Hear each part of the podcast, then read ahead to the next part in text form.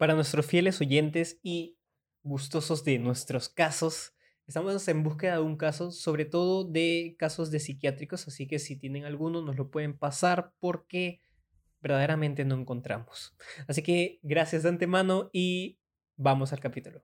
Vamos con el capítulo número 34.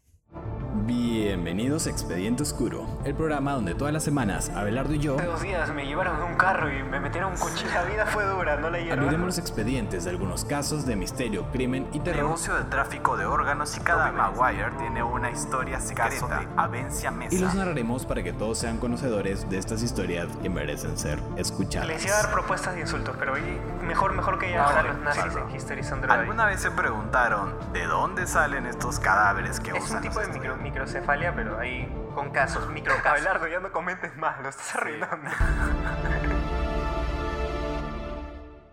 ¿Qué tal, Abelardo? ¿Cómo estás? ¿Cómo te trata la vida en este Tranquilo. Todo ya tranquilo, ya todo se está haciendo invierno, pero todo bien. Sí, Ya va siendo más frío, Sí, ya estoy durmiendo más abrigado en las noches porque si no me Ah, qué levanto bestia, sí. muy congestionado y con dolor de garganta. Sí, amén. Sí. ¿Y qué me cuentas? ¿Qué, qué más o menos que me has traído esta semana entre tus raros casos y ocurrentes curiosidades? Ocurrentes curiosidades. eh, la verdad es que te he decepcionado. Me has decepcionado, no tu tarea. Pero eh, me dio risa el nombre del capítulo, así que te quiero hablar de eso. Ya, como ya saben todos ustedes, está en el título, este es el caso del niño compadrito. Compadrito. es un nombre muy, muy curioso y muy gracioso.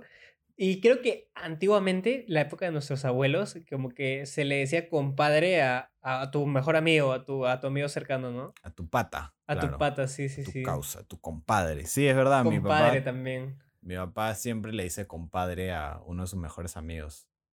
Sí, sí, sí. Así que es un viejo. Sí, es un viejo. Sí, en realidad es una palabra bien rara. No sé si lo usan en otros, en otros Yo países nunca de le he dicho a nadie compadre, pero. Claro, yo tampoco sí de manera seria, ¿no? Fácil de chongo.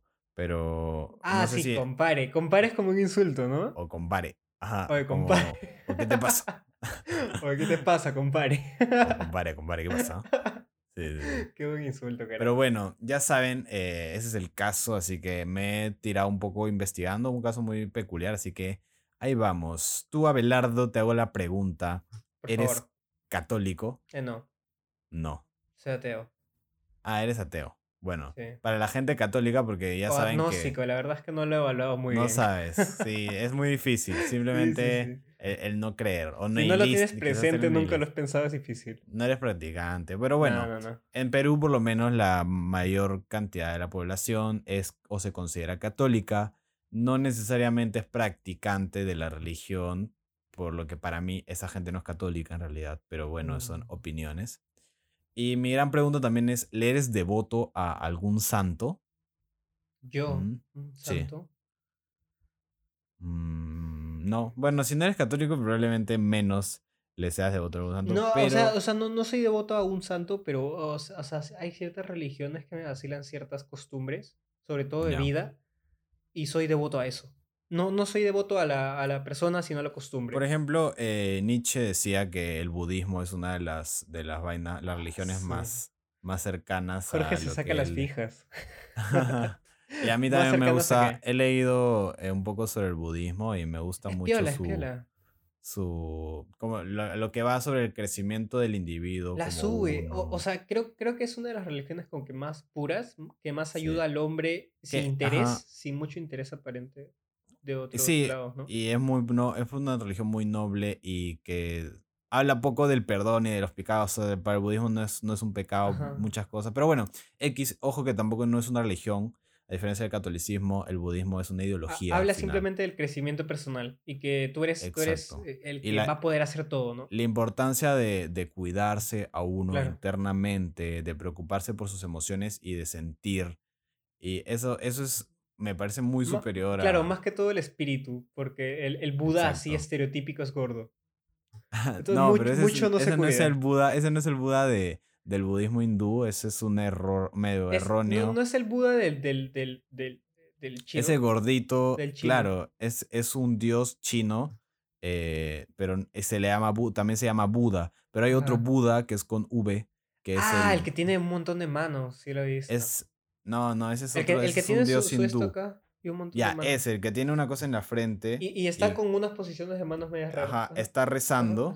Así. Ese es el Buda eh, hinduista. Y en realidad, el Buda es una. Han habido varios. Sí, sí, y sí, hay un montón de básicamente Budas. Es, eh, tú te conviertes en un Buda, por así decirlo, cuando llegas a la iluminación. ¿no? iluminación, Entonces, eso es lo que lo busca esta ideología, es la iluminación. justo, Pero bueno, justo había un eh, monje que literalmente dijo, no le temo a la muerte, y, y se enterró.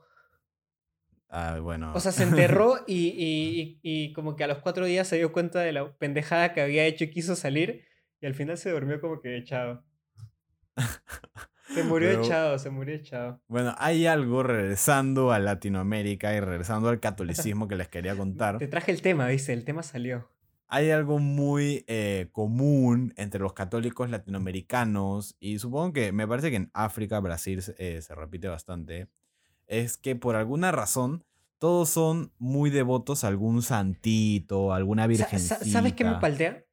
Ujú. Que algunos, eh, no sé, ¿cómo se dicen? No son elevados, son eh, santos. Ilumina a son, santos. son masoquistas. Eso me paltea. Brother, para mí, Santa Rosa de Lima, Es la santa ah, no, no, no. estaba loca, Estaba loca, sí, sí. O sea, No, yo no estoy en contra de los santos y que la vida pura y eso, pero la, la chica se loca, maltrataba, se autoflagelaba, se hacía daño. Eso no puede ser el mantra de vida de nadie, no debería No. ser. Pero bueno, punto, son eh, opiniones apartes. Lo que quiero decir con esto es que a veces he visto que estos santitos, estas virgencitas, son aún más venerados que Jesús o que Dios o que el, No, Espíritu que Santo. te- es como si tuviera figuras coleccionables. Pues el primero que tienes es. Jesús. Por es ejemplo, el más fácil de eh, encontrar. Por ejemplo, yo veo muchas señoras que le son devotas a, no sé, San Juditas. San Juditas, por ¿Ha- ha- ejemplo. ¿Has visto cuando se encuentran un tótem ponte del Señor de los Anillos y comienzan a ponerlo en su altar? Ah, ah, sí. o que tiene una imagen de, creo que es Luke Skywalker. no, no, de Obi-Wan, de Obi-Wan. Obi-Wan, Sí. Obi-Wan, como si fuera Jesucristo. Sí, sí, sí. ya, pero bueno, eh, me parece interesante como caso de estudio, mucha gente que en realidad le cree más o le reza más a su imagen de, de San Judas. No, no, no, solo que de tiene mucho Mateo. sentido. Solo que cada santo tiene eh, Una cosa en ajá, particular. distinta, ajá. Exacto. Sí, es verdad. Entonces por ahí yo Hay, hay siento el que va santo la, de los la nuez. imposibles, la Santa Rosa. Es San Judas, pues de el los santo de los imposibles. imposibles. Sí. Pero bueno, eh, acá viene también la historia de qué son los santos populares, porque es algo diferente. Un santo no es un santo popular.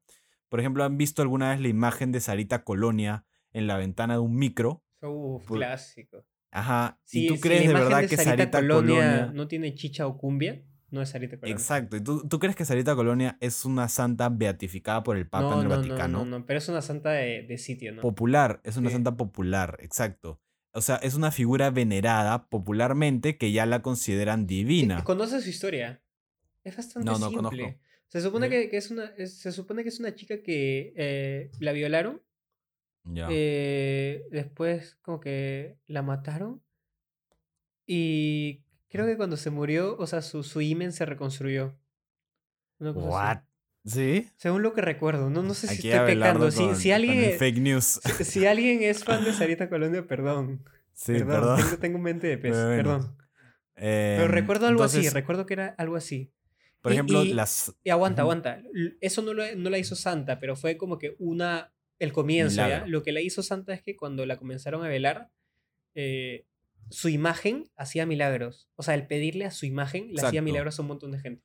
Al final, lo que convierte un santo en santo es eso, hacer milagros. Que, Claro. que el- la devoción a este, el rezarle, orarle a, esta, a este ente, ¿no? que ya no es humano, sino está muerto, eh, que haga milagros, milagros, ¿no? sí, Y- sí. Pero creo que no la beatificaron por eso, pues, porque su origen fue muy, muy básico, pues. Sí, aparte también es, eh, cuando el, el Vaticano quiere beatificar algo por milagros, viene y estudia si los milagros realmente han sido Sí. eh, realizados. Es un poco mm, bullshit, Ah, pero ah, hay una película que no la recomiendo porque es asquerosa, pero el tráiler es muy bueno. Si quieren vean, ruega por nosotros. Es El tráiler. buena. El tráiler, solo el tráiler, gracias. Pero bueno, por ejemplo, la Santa de los Micros durante muchas décadas ha protagonizado un culto eh, y, y etcétera, ¿no? Y yo ahora les voy a contar otro santo popular, porque al final se ha convertido en eso, eh, que durante décadas ha creado también su propia comunidad, su propio culto, tiene una historia muy misteriosa. ¿El dónde es? Sarita es, eh, Sarita es en los micros como compadrito no, es en los... No tiene realmente, no le han asignado. Ah, Eh, bueno. me bueno. pareció triste porque también quería encontrar como que de qué era, pero Sí, no sí, le han sí. asignado. Sí, Le falta identidad. sí. Pero bueno, su historia ha sido responsable de varias como muertes. nuestro lobo. Nuestro lobo. Au. Eh, ha sido responsable de varias muertes, milagros y se dice que maldiciones. Así que pónganse cómodos, que a continuación abriré el expediente oscuro del niño compadrito. La historia Ah, del madre. cadáver de un niño que hace milagros y comete maldiciones. Ten, Complicado, es complicado hablar del verdadero origen del niño compadrito, ya que hay varias hipótesis, así un de cómo llegó a, a sus actuales depositarios. Lo que sí sabemos es que Juan Letona es el hombre que es cabeza de la familia de los Letona, que en la ciudad del Cusco, porque ojo, acá estamos siempre en Ay, Cusco, no jodas. Ah, lo- Él es el vela- dueño. ¿Velan su cadáver en Cusco? ¿Hasta ahora? sí, así Ah, ahorita ya. te cuento. Ya, ya, perdón, perdón. El, Sigue, sigue. Juan Letona es el dueño legítimo de el niño compadrito, o sea, él es el dueño de la imagen. Es como que eh, un familiar, un descendiente. No, no, no. Ve a saber, porque no se ¿Sabes sabe por exactamente su Porque origen. eh, los que cuidan la, la y reciben las limosnas de Sarita Colonia son descendientes de Sarita. Ah, ok, ok, ok. Ajá. No, en este caso no es así, ya vas a ver cómo, pero no es así, sino que él es el, el dueño de la urna, la imagen, la capilla, en donde eh, le rezan y le oran, Ah, alaban al niño compadrito, ¿no? Él es el que lucra, Sí. en otras palabras. Así como lo oyen, imagínense un niño, eh, ya, o mejor dicho, ustedes se preguntarán, ¿qué es? Ya, ¿qué es la pregunta? ¿Qué es el niño compadrito? Porque en realidad no es tan conocido eh, como yo pensé. El niño compadrito es una especie de estatua, o sea, así como al estilo católico, eh, que ponen como que una virgen con su ropita, ¿no? La Ajá. estatua de una virgen con su ropita en una iglesia o en, en un parque, ¿no? Siempre hay esas. Eh, le ponen su ropita, velitas y todas esas cosas. Ya. Solo que esta vez no es una virgen, no es un niño Jesús así bonito, sino que es la calavera reducida Ah, de un niño, ¿ya?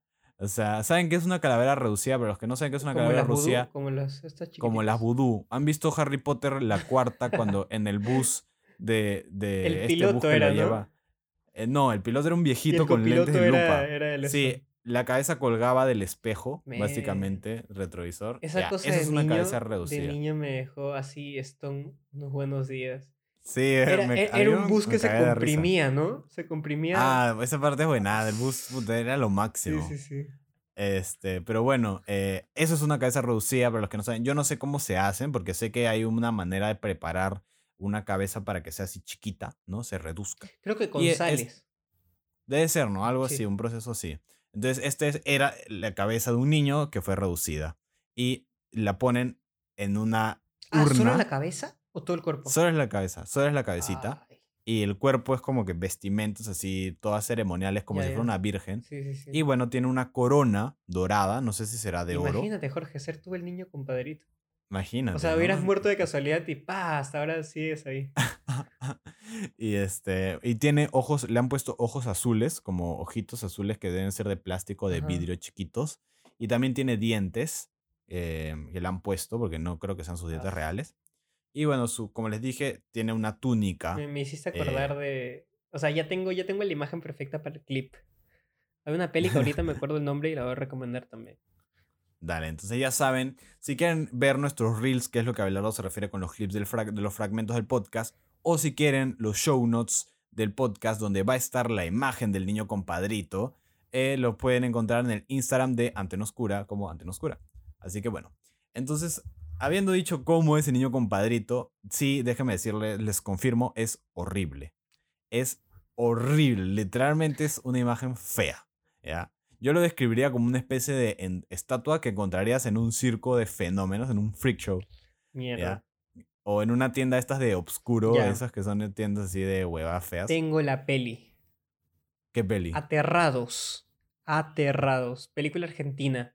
Donde en un barrio, eh, literal, una- un círculo a la redonda, comienzan a pasar cosas paranormales porque hay un portal que está abriendo el umbral entre la vida y la muerte. Y es Argentina. Y un niño de la nada lo atropellan y regresa a su casa para tomar leche. Ya, y se ve todo feo. No, no, no, solo, solo, se, solo se Ah, para cuando nadie lo ve. Pero cuando todos lo ven, se queda así y se le comienza a caer la piel y todo. Es buenísima. Ya, Recomiendo, ok, ya saben, Aterrados. recomendadas. Y si De quieren más recomendaciones, entren a TikTok y ahí hacemos algunas recomendaciones. Eh, yo acá Jorge con todo su el- cherry. ent- entres a todas las redes sí, sociales, sí. ¿no? Eh, pero bueno, este niño es el mismo que congrega a cientos de personas en un culto gracias a los supuestos milagros que otorga y a las maldiciones que a veces lanza. ¿Sabes qué es curioso? Que en Cusco son como que, eh, ¿cómo se dice cuando tienen un montón de religiones en un espacio muy pequeño? Polite, poli, no sé cómo se dice religiones. O- Bueno, claro, claro, son como que libres de religión, porque, o sea, Policreyentes. claro, claro, o sea, tú pensarías que Cusco siendo un lugar tan como que católico solo sería de una, pero hay un montón Claro. de subreligiones chiquititas. Interesante. Sí. Y mira, según un estudio científico, este niño vivió en la primera mitad del siglo XVIII. O sea, hablamos de entre 1700 y 1750, porque no se sabe con exactitud. Y murió a los 12, 14 años. O sea, era un puberto ya. Mm, No era tan niñito. Además, un dato interesante es que tenía rasgos europeos. Así que se infiere que puede haber sido el hijo de alguna pareja, una pareja mestiza o europea, ¿no? Otra cosa que se sabe por el testimonio del dueño actual es que la figura de este niño no siempre fue de la familia letona. Otra familia fue la que le encargó a Isabel, que es la abuela del dueño, o sea, Isabel. una señora que obviamente murió hace muchos años, Ya. eh, eh, que otra familia le encargó que cuidara a la figura del niño, o sea, ya el niño hecho figura, ¿no? Mm. Eh, y finalmente esa familia, los letonas, se terminaron quedando con la imagen y es lo que se convirtió en hoy en día. Popularmente se cree que el niño proviene de épocas incaicas o que tiene linaje así incaico, pero esto parece ser fake completamente. Ajá. Y es que, eh, como les digo, el origen del niño compadrito es muy incierto y cada historia es más impresionante que la anterior. Así que les traje las diferentes hipótesis de su origen y ya ustedes toman la que Justo más te les digo guste. algo que se me acaba de ocurrir. Siempre que pasa algo raro, siempre está cerca alguien dispuesto a crear una religión. Sí, ¿no? Sí. O sea, si se convierte en religión es porque había alguien con esa predisposición, sí, ¿no? De, de lucrar o de dominar gente. Pero bueno. Sí, es raro. Es como si estuvieran Según- poseídos y dijeran, ah, acá está el nuevo santo. Y todos se reúnen así Sí. como avispas, como polillas. Y empiezan a pasar milagros. Sí, sí, sí. Bueno, según un relato. Y comienzan a mila- pasar milagros fácil por este psicoseo eh, de todos. Obvio, Morphy, pues. ¿Cómo se llama? Ah, o un tulpa, una especie de tulpa. Como una especie de ¿O tulpa, no? como una especie de psicosis De colectiva de milagros. Ah, Ajá. eso, eso, exacto. Eso es lo que, o sea, supuestamente los estudios científicos que no creen en los milagros, obvio, eh, dicen, ¿no? Pasan los milagros porque quieres Claro, que quieres que pase un pase. milagro. Entonces pasa cualquier cosa y es, Milagro. ahí está. Ajá, milagro. Eh, la prueba irrefutable. Sí. Pero bueno, según un relato, el niño apareció por primera vez en la mansión de un noble español en la época colonial. Se dice que en aquella mansión constantemente se escuchaban imploraciones de un niño queriendo salir. O sea, se escuchaba como esa voz de un niño eh, diciendo cosas, ¿no? Que quiere salir. Ya. Ajá, cosas así. Una noche cayó una lluvia torrencial en la zona, lo que causó que varias casas se vieran maltratadas. En la mansión se abrió una grieta en uno de los muros y dentro del muro encontraron un ataúd cerrado. Al abrirlo, se encontraba el cuerpo cubierto en, En una finas de las mantas. paredes de la casa. Una de las paredes. O sea, habían construido la casa con el ataúd adentro.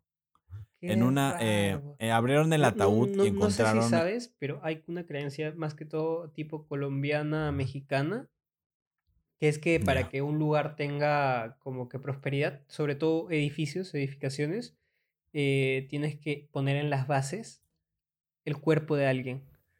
Ay, Dios Entonces hay como que obreros o gente que tiene eh, la mala costumbre de secuestrar a alguien, lo matan y lo entierran ahí con todo el cemento. Es, es una realidad muy extraña. Ala. Hacen su sí, Monster House, definitivo. literalmente hacen su Monster House. Bueno, acá pasó algo así, ¿no? Encontraron este ataúd, lo abrieron y adentro estaba efectivamente el cadáver de lo que hoy día es el niño compadrito, envuelto en mantas. Así que se corrió la voz en el pueblo y así inició la historia del culto que hasta hoy en día continúa adorándolo. Ojo que esta es una de las historias. Otro relato sucedió en Pisac. Se dice ¿Pisac, que el niño... ¿Europa? No, sé. Pisac, eh, Perú, porque Ah, el Cusco creo que queda. Eh, sucedió en Pisac. Se dice que el niño fue encontrado en una de las torres de una iglesia en donde, se, en donde se guardaban reliquias de la iglesia. Después de que ocurriera una lluvia torrencial, la torre se empezó a desmoronar, se empezó a caer. Así que los vecinos de la zona salieron a salvar todas las reliquias de la, de la iglesia, o sea, cuadros, vasijas, no sé qué guardan, ¿no? Esas vainas. Ustedes saben que las iglesias tienen como que un depósito lleno de, de De adornos. sus de- tesoros, de cosas Claro, raras, ¿no? Ajá. Entonces eh, se dice que eh, empezaron a sacar estas imágenes y que a rescatarlas, entre comillas, y que luego cuando terminó la lluvia y esperaron que todos regresaran las cosas, obviamente muchos no regresaron eh, las reliquias, se las quedaron, se las Solo que son chorearon. reliquias, reliquias. O sea, todos lo- los, que a los que acusaban de brujas probablemente eran inventores. Y todas Ya, esas cosas las tienen guardadas posiblemente en el Vaticano, en la iglesia ¿te mayor del sitio, ¿no? Hay un museo y un sótano Sería lleno de locazo, sí, huevas, sí, de sí. brujos. Eh, pero bueno, una, como les dije, una de estas reliquias fue la del niño compadrito y se supone que paró en, eh, o sea, terminó en alguna casa de una familia que se terminó mudando al Cusco y ahí fue inicio, ¿no? Casual, ¿no? Llevándome el cadáver de un niño a mi casa. Sí, me lo encontré en una iglesia, así que debe tener valor. Otro relato eh, habla de una familia de apellido Hermosa, o sea, la familia Hermosa. Se dice que en el barrio de San Blas había una capilla en donde estaba la imagen del niño compadrito, o sea, la urna del niño compadrito estaba ahí, eh, pero por motivos que yo no entendí, esta capilla cerró y el niño compadrito pasó en manos de la familia Hermosa. Supongo que la familia Hermosa habrá sido gente eh, que fácil financiaba mucho a la, A a la la iglesia, capilla, sí. ¿no? A la iglesia. Entonces, cuando la iglesia dijo, ¿saben qué? Vamos a tener que cerrar esa capilla. eh, familia hermosa, gracias por todos sus, tus donaciones. Les vamos a regalar este, este niño horrible que teníamos acá guardado. Oye, más respeto con Eh. el niño compadrito, Jorge, por favor. Compare. Sí, porque... ¿Y por qué? No solo debo respetarlo porque sí, sino porque tiempo después de que la familia hermosa recibiera la imagen, Le salió un la milagro. madre, la madre de la familia, al contrario, cae enferma y muere. Los hijos dicen Ah. que están convencidos que el niño compadrito mató a su madre por, comillas, falta de fe. Y que es mejor alejarlo de la casa, ¿no? Obviamente, como Annabel. Ah, hay energías y Eh, energías, ¿ah? Who Hay objetos que, es que son como que receptores. un poltergeist, quizás. Fue, fue de esta manera que le entregaron la imagen a la señora que estuvo cuidando a la madre antes de que falleciera. Y justo esta señora es Isabel Isabel. Cosio, la abuela de Juan Letona, que es el dueño actual, ¿no? Entonces se dice que esta familia hermosa, después de que vieran que el niño compadrito había matado a su madre, le dan la figura a Isabel. Y eh, ella, se sabe como dato verdadero, le heredó la imagen generaciones tras generaciones hasta que hoy día está con Juan, ¿no? El dueño real. Otro relato habla de que cuando Isabel Cosio era una niña, o sea, la abuela de, de la dueña actual, ¿no? Cuando ella era una niña, se perdió en la selva de Tambomachay. Entonces se, perdió en la selva y se dice que mientras caminaba sin rumbo, porque obviamente no encontraba eh, su casa. Eh, o a sus padres, se encontró a un niño al lado de un riachuelo. Muerto. No, vivo Ah, un niñito. Este niño es descrito como con rasgos europeos y con un aura especial. El niño, sin, mucho, sin mucha pregunta, le tomó de la mano a Isabel y la guió directo a su casa, sin que nadie supiera cómo conocía el camino correcto. Los padres de Isabel estaban aliviados y agradecidos y decidieron acompañar al niño de vuelta a su hogar porque ya estaba cayendo la noche, ¿no? Oye, hijito, te acompañamos para ver que llegues bien a tu casa. Sin embargo, el niño se negó, diciéndoles que él conocía muy bien la zona y se fue desapareciendo entre los árboles. Un mes después del suceso, Isabel llevó a sus padres al riachuelo donde había encontrado al niño. Junto al agua encontraron un pequeño esqueleto, el cual Sabía. supieron que era del mismo niño. Entonces, como acto de agradecimiento, se dicen que colocaron el cuerpo en una urna y así inició la leyenda del niño. Hay un montón de historias de ese tipo. Son, ah, son, son muy buenas y a la vez son como que muy terror psicológico. De, o sea, ca- Sí, sí, sí. cadáveres de que tú estás desconcertadísimo y te encuentras una persona, pero en realidad es un alma que, que te está guiando. Claro, así. claro, exacto. O sea, una cosa es un espíritu del bosque, Sí, ¿no? Una Justo hay una película peruana, hoy, hoy día estoy con la fija, ¿has visto? Hay Ujú. una peli peruana Sí. que trata de más o menos esto, pero es de la, bueno, de- del, del ciclo de, de, de plástico de, de el cine peruano, o sea, no es ni bronce ni plata, es el cine pedorro, pero se llama Mónica. Si les interesa, pongan y trata de eso, ¿no? De un, De un fantasma de como- Arequipa que, que como que mata a hombres, una cosa así. Ya, ya. Pero bueno, otro, otro relato también sobre el origen del niño compadrito, porque ojo, todos los lo que les he estado contando son diferentes versiones, ¿no? Sí. Y este Me acá es creo que el más A mí también me gustó bastante ese. Eh, Este es uno de los más populares, pero si le soy sincero me parece el menos probable. Pero ya sabes, siempre las historias más wow son las, tipo, las que más gustan, Sí, ¿no? sí, sí. Se cuenta que existió un virrey muy rico y malo en la selva, al cual le gustaba maltratar a todo el mundo. El pueblo, cansado de esta situación, decide secuestrar al hijo del rey que se llama Mario.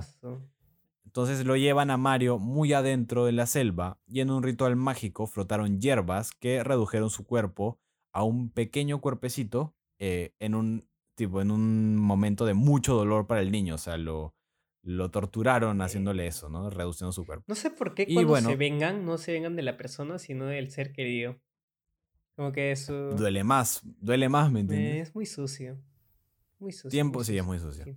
Y bueno, ya tiempo después encontraron este cuerpo al lado de un riachuelo y el resto de esa historia se convirtió en lo que hoy día conocemos como el niño O compadrito. sea, lo, lo, lo torturaron y lo redujeron solo porque sí, por venganza y, y punto. Por venganza al rey, ¿no? Mm. Al virrey, claro. Y bueno, lo que se sabe, o sea, lo que sí es fact, lo que sí es verdad, es que a inicios de 1960 es cuando recién empezaron a mostrar al niño compadrito dentro de una capilla en el Cusco. O sea, relativamente hace unos 60 él, años. él tampoco no está canonizado, ¿no? No, es, es un, es un tanto popular. Mm, Más bien ahora vas a escuchar esto. Rápidamente mucha gente se hizo, en los 60, ¿no? Se hizo devota él y se dice que concedía algunos milagros y que también daba algunas maldiciones. Y ojo, los santos no dan maldiciones. En 1976, 16 años después de que la gente ya haya creado una especie de culto al niño compadrito, la Iglesia Católica prohíbe el culto al niño argumentando que era un culto supersticioso, ¿no? Obviamente no era un santo católico beatificado, entonces estabas adorando Claro. a algo pagano, pues. Porque la, Eh, la Sarita Colonia eh, está en el cementerio, ¿no? No está en ninguna iglesia. No, eso sí no tengo idea. yo la he ido a visitar, Eh, está en un cementerio, pero tiene ah, como que toda una. Es una, una casa de dos pisos en el cementerio para, para ella. adorarlo, Sí. claro. Pero bueno, la iglesia probablemente estaba celosa porque el niño compadrito, eh, eh, en la capilla de este niño estaba llena y recibía mucho dinero, dinero que ellos no Uh. recibían, ¿no? Entonces se corrió la voz de que la iglesia iba a ir a la capilla y quemar la imagen eh, por hereje, ¿no? Es una imagen hereje. Sí. Fue así que por seguridad el culto decidió pasar a la clandestinidad y se convirtió en una especie de sociedad secreta. y se organizaban como encuentros nocturnos a los que solo algunos, los más este, se turnaban al los niño, ¿no? elegidos, Se turnaban al niño. tenían, tenían una invitación ahí, ¿no? Imagínate que se turnaran al niño, pues. Esta semana le toca a los lo llevas de martes a sí, sí. martes y... ajá. Bueno, esta situación molestó a mucha gente, ya que se veía impedida de orarle al niño que tanto querían presencialmente, ¿no? Y llenarlo de ofrendas. Así pues, así que después de mantener el culto en esta clandestinidad durante seis años, el obispo, el monseñor Luis Vallejo, fallece en un accidente automovilístico Uh, por culpa del niño, por se- culpa del niño. se empezó a correr la voz de que encontraron el cuerpo sin lengua por haber hablado mal del niño compadrito. Ay, mierda. Otros dicen que el accidente le desfiguró tanto la cara que quedó muy parecida al niño compadrito. Es así que en 1982, o sea, ese mismo año, si no me equivoco, en 1982 reaparece el culto en la capilla original con acceso a todos los devotos, porque al final el niño compadrito gana, ¿no? Se Sí. murió el monseñor. La urna del niño compadrito está actualmente recubierta en pan de oro y el niño cuenta con un armario lleno de diferentes prendas que le van cambiando mediante pasa Es el como una tiempo. Barbie. Porque es que se tiene la creencia de que el cuerpo del niño compadrito sigue creciendo, o sea, Ah. que crece poco a poco hasta hoy en día. Qué curioso. Así que, así que bueno, al parecer tenemos la historia del cadáver de un niño que es santo, que es capaz de conceder milagros, de hacer maldiciones, hasta causar la muerte de los que se crucen, por así decirlo, en su camino. Sí. Quizás el niño compadrito hizo lo que hizo, es una reflexión, ¿no? Mía, y mató a los que tuvo que matar para llegar a donde está hoy en día. Y mi recomendación es no te metas con él, así que les contaré si es que esta noche No muero. te metas con el a ver, no les cuento. Sí, yo les cuento. Así que, habiendo dicho esto, cierro el expediente oscuro del niño compadrito, la leyenda de un niño santo o no. ¿O no? Tun, tun. Estuvo buena, estuvo buena. Me gustó más la tercera. La del río. Estuvo, estuvo buenarda. Y bueno, esa fue la historia, espero que les haya gustado un montón. Ya saben que nos pueden seguir en todas nuestras redes sociales como Antena Oscura, Facebook, Instagram, TikTok, Spotify y cualquier plataforma de podcast. Y prepárense para el nuevo programa que posiblemente esta semana ya esté. Sí, así que chequen el nuevo programa si es que ya está disponible, si no, probablemente esté disponible la próxima semana. Y con esto Sí, me despido. Hasta la próxima. Adiós.